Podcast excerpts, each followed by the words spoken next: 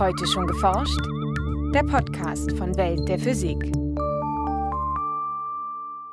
Auf diesen Moment hat Peter Predel vom Max-Planck-Institut für extraterrestrische Physik in Garching jahrzehntelang hingearbeitet. Also Erosita startet am 21. Juni, sofern das Wetter mitspielt. Erosita ist ein Weltraumteleskop, das den gesamten Himmel im Röntgenlicht beobachten soll. Denn in diesem Wellenlängenbereich lassen sich nicht nur einzelne Sterne oder die Zentren ferner Galaxien aufspüren, sondern auch riesige Galaxienhaufen. In dieser Folge erklärt Peter Predel unter anderem, warum die gesammelten Daten spannende Einblicke in die Vergangenheit des Universums erlauben. Viel Spaß beim Hören wünscht Jana Harlos. Bevor das Weltraumteleskop Erosita abhebt, hat es bereits eine lange Reise hinter sich. Maßgeblich entwickelt und zusammengebaut wurde das Teleskop am Max-Planck-Institut für extraterrestrische Physik in Garching. Im Jahr 2017 transportierte man Erosita dann, prinzipiell einsatzbereit und gut verpackt, nach Russland. Am 21. Juni 2019 soll es dann endlich losgehen. In Baikonur in Kasachstan wird Erosita im Rahmen der russisch-deutschen Raumfahrtmission Spektrum Röntgen Gamma ins All starten. Dabei befindet es sich zusammen mit einem weiteren Teleskop an Bord eines russischen Satelliten. Ein spannender Punkt unmittelbar nach dem Start ist natürlich, ob alles noch geht, ob man es einschalten kann. Wir werden zwölf Tage nach dem Start den Deckel öffnen. Sagt Peter Predel vom Max-Planck-Institut für extraterrestrische Physik leitender Wissenschaftler der Mission Erosita. Auch wenn der Deckel des Teleskops bereits geöffnet ist, bleiben die Kameras des Teleskops noch ausgeschaltet. Erst nach knapp drei Monaten wird Erosita den sogenannten Lagrange-Punkt L2 erreicht haben. Von hier, 1,5 Millionen Kilometer von uns entfernt, auf der sonnenabgewandten Seite, soll das Teleskop in den kommenden sieben Jahren die Erde umrunden und dabei in den Himmel blicken. Das erste Licht wird Erosita voraussichtlich im August einfangen. Das geht ganz langsam. Wir werden eine Kamera nach der anderen einschalten, ganz vorsichtig, weil wir sind vorsichtige Leute. Und dabei sind ja die Kameras schon eingeschaltet, aber dann gibt es ein offizielles First Light mit allen sieben Kameras. Und das ist so etwa Ende August. Anschließend kann das Weltraumteleskop mit seiner eigentlichen Aufgabe beginnen, es tastet mehrmals den gesamten Himmel in einem für uns Menschen unsichtbaren Wellenlängenbereich ab, dem Röntgenbereich. Während sich die Wellenlängen des sichtbaren Lichts zwischen rund 400 und 800 Nanometer bewegen, beobachtet Erosita elektromagnetische Strahlung mit einer Wellenlänge von rund einem Nanometer, also einem Milliardstel Meter. Die meisten leuchtenden Himmelskörper decken den gesamten Bereich des elektromagnetischen Spektrums ab und lassen sich somit auch im Röntgenlicht betrachten. Aber wir sehen andere Dinge. Machen wir ein ganz einfaches Beispiel, die Sonne.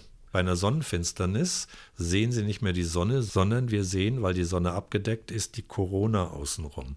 Und die Corona um die Sonne herum ist ein dünnes Gas, ein Plasma, was zwei bis zweieinhalb Millionen Grad heiß ist, während die Sonnenoberfläche nur 5800 Grad hat. 5800 Grad ist optisches Licht, deswegen sehen wir die Sonne an einem sonnigen Tag.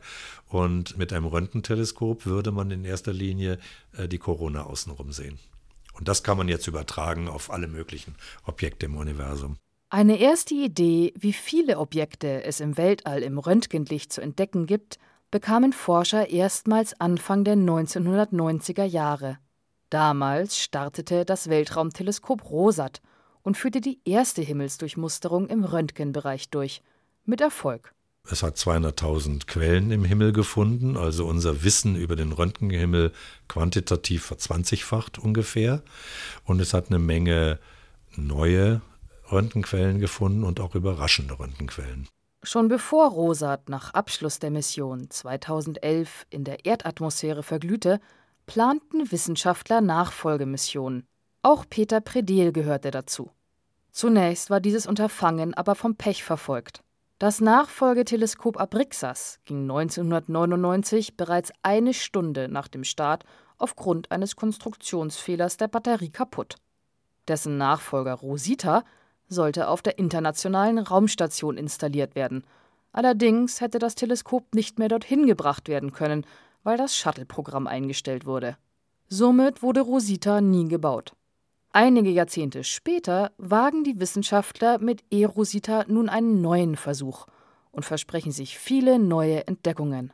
Ganz quantitativ laufen die Rosita vor das Teleskop, nicht die Flinte. 700.000 Sterne in unserer eigenen Milchstraße, drei Millionen schwarze Löcher in anderen Galaxien. Wir gehen ja davon aus, dass in allen Galaxien schwarze Löcher sitzen.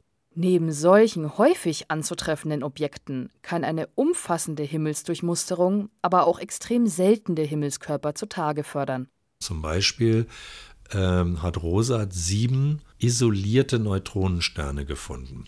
Also isoliert heißt, äh, die sind nicht deswegen hell, weil sie Masse von einem Begleitstern aufsaugen und dann massiv Röntgenstrahlung erzeugen können, sondern die sind ganz einsam im Universum und sind einfach nur noch heiß. Sie kühlen langsam aus und dieses Auskühlen geht ganz langsam, weil sie isoliert sind und die Oberfläche ja sehr klein ist.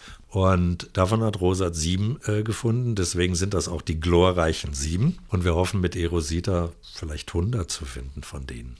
Doch nicht nur einzelne Himmelsobjekte stehen auf der Liste. Mit Erosita wollen die Astronomen auch Galaxienhaufen im Weltall entdecken und vermessen.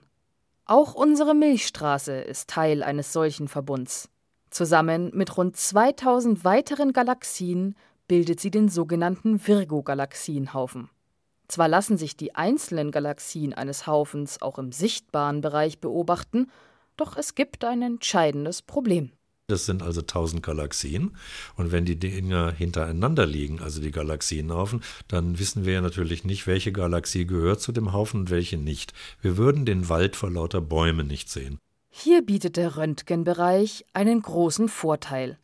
Denn die Galaxien eines Haufens sind in ein heißes Gas, in ein heißes Plasma eingebettet. Und die Masse dieses Plasmas ist weit mehr als das, was die Galaxien haben. Und die Temperatur des Plasmas mit 100 Millionen Grad ist genau das, was wir im Röntgenbereich sehen und nirgendwo anders. Mit Hilfe einer Himmelsdurchmusterung im Röntgenbereich können sich die Astronomen nun also auf die Jagd nach Galaxienhaufen begeben. Und anders als bei Rosat, wo wir das schon mal gemacht hatten, aber nur im lokalen Universum, also hier in unserem eigenen Vorgarten sozusagen, ein paar hundert Millionen Lichtjahre weg, äh, wollen wir das mit Erosita auch äh, in die Tiefe des Universums machen. Das heißt, äh, weit weg und damit also auch weit in die Vergangenheit zurück. Das heißt, wir können daraus Rückschlüsse ziehen, wie hat sich das Universum entwickelt. Peter Predel und seine Kollegen haben durchaus ambitionierte Pläne. Sie wollen so gut wie alle Galaxienhaufen erfassen, die das Weltall zu bieten hat. Vermutlich rund 100.000 Stück. Und das aus gutem Grund. Die Galaxienhaufen sind die größten gravitativ gebundenen Gebilde im Universum. Das heißt, wenn ich die messe und also auch deren Masse bestimmen kann, dann weiß ich, wie die Masse im Universum verteilt ist. Oder ganz salopp gesprochen, ich kann die spezifische Dichte des Universums messen. Derzeit, rund 13,82 Milliarden Jahre nach dem Urknall, beträgt die durchschnittliche Dichte im Kosmos rund 6 Wasserstoffatome pro Kubikmeter. Dieser Wert ist allerdings nicht konstant, denn das Weltall dehnt sich seit dem Urknall aus und damit nahm die Dichte im Lauf der Zeit ab, umso schneller, je schneller die Expansion. Diesen Zusammenhang wollen die Forscher nutzen, um mehr über die bislang rätselhafte dunkle Energie zu erfahren. Diese unbekannte Energieform führten Physiker ein, um eine Beobachtung aus den 1990er Jahren zu erklären. Damals stellte man fest, dass sich das Universum immer schneller ausdehnt. Die Dichte und damit die Expansionsrate zu verschiedenen Zeiten in der kosmischen Vergangenheit zu kennen, liefert damit wertvolle Informationen über die Natur der dunklen Energie. Wenn ich das jetzt in Zeitscheiben oder Raumscheiben trenne, dann kann ich also feststellen, wie ist das zu einer bestimmten Zeit gewesen. Hat sich das Universum ja ausgedehnt, was wir ja wissen, muss die Dichte immer dünner geworden sein. Aber wie, auf welchem Weg sie dünner geworden ist, ist das ein linearer Effekt oder kein linearer Effekt oder so, gibt uns dann Hinweise auf die dunkle Energie.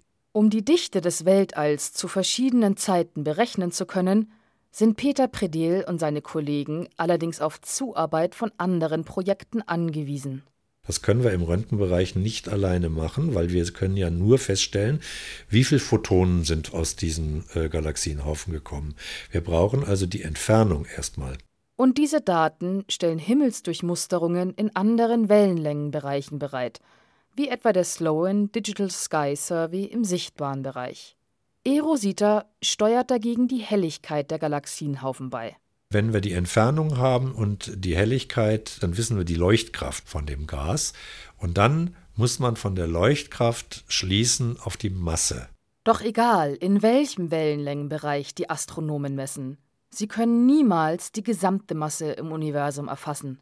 Denn längst nicht alle Materie leuchtet und lässt sich dadurch aufspüren. Also die Galaxien machen nur einen kleinen Teil der Gesamtmasse aus. Die äh, Gasmasse, die wir sehen, macht schon den größeren Teil aus. Und das ist noch klein gegen die dunkle Materie. Auch bei dieser bislang unbekannten Materieform stehen die Forscher bislang noch vor einem Rätsel. Dabei macht die dunkle Materie nach derzeitigem Wissensstand rund drei Viertel aller Materie im Universum aus. Damit ist sie ausschlaggebend für die Dichte des Universums. Indem die Wissenschaftler theoretische Modelle mit astronomischen Beobachtungen kombinieren, lässt sich die Masse der dunklen Materie aber gut abschätzen. Bis die Forscher die spezifische Dichte des Universums präziser denn je berechnen können, wird aber noch einige Zeit vergehen. Denn am Anfang stehen die Beobachtungen, die das Röntgenteleskop Erosita über sieben Jahre lang machen soll. Ein Beitrag von Franziska Konitzer. Welt der Physik wird herausgegeben vom Bundesministerium für Bildung und Forschung und von der Deutschen Physikalischen Gesellschaft